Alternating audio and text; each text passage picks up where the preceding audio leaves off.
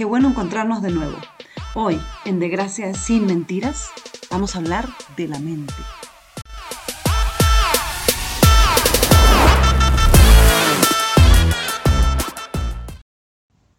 Se supone que de lo que vamos a reflexionar hoy es de una herramienta, la mente. En ocasiones, si no todo el tiempo, la empoderamos tanto que incluso nos da tantas instrucciones sobre qué hacer, qué no hacer, y en nuestro interior surge un diálogo absurdo, alterando nuestra paz interior. Bueno, este tema de la paz interior lo vamos a hablar en otro momento. La mente nos lleva a cuestionar lo que es del ser, del espíritu interior. Entonces el ruido que nos genera todo eso en la cabeza es tan ensordecedor y limitante.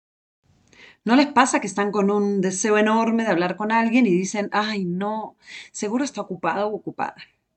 O peor, ¿no? ¿Qué le voy a llenar con mis problemas?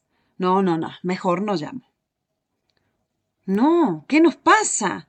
Si quieres llamar, llama y déjale al otro decidir lo que quiera decidir. ¿Qué te da ese poder de tomar decisiones ajenas? ¿Te hace sentir mejor? Eso, amiga, amigo, se llama ego. Tú, como todos los demás, has caído en las redes de tu mente y ahora tendrás la labor fantástica de probar si con la fuerza que ahora tienes puedes quitar cada una de tus estacas. Deberás probar si has crecido lo suficiente.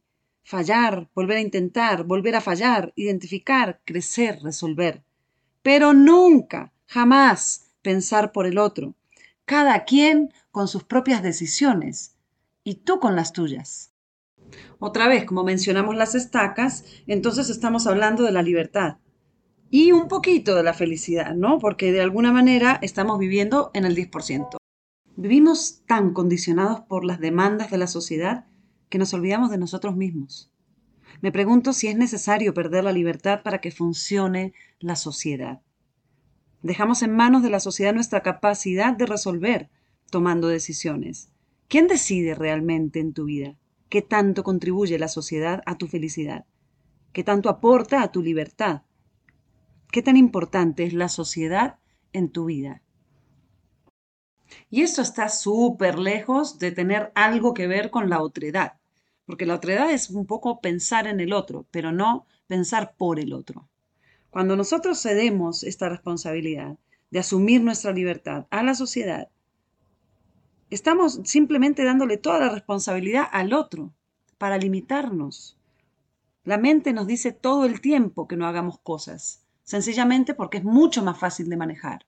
Es más fácil manejar que la culpa la tenga otro. Entonces nos encontramos en el maravilloso mundo de la espada y la pared. La espada es la responsabilidad, la pared es aceptar. Si aceptamos la responsabilidad de asumir nuestros deseos, comprenderemos que la libertad se halla en nosotros mismos, en nuestro interior, y que el entorno solamente influye tanto como nosotros queremos. Y esta afirmación nos obliga a aceptar la libertad en nuestra vida y por ende nos impide volver a buscar culpables, victimizarnos, ¿No será más bien que buscar excusas o culpables para evadir la responsabilidad de tomar las riendas de nuestra vida es nuestra más fuerte estaca? ¿No será que por eso preferimos que la vida pase en lugar de vivirla? ¿O que preferimos quejarnos a hacer algo al respecto? ¿O enfermarnos?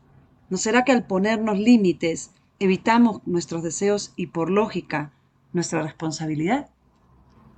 Ahí les dejo. Que tengan un día excelente. Libérense de las culpas.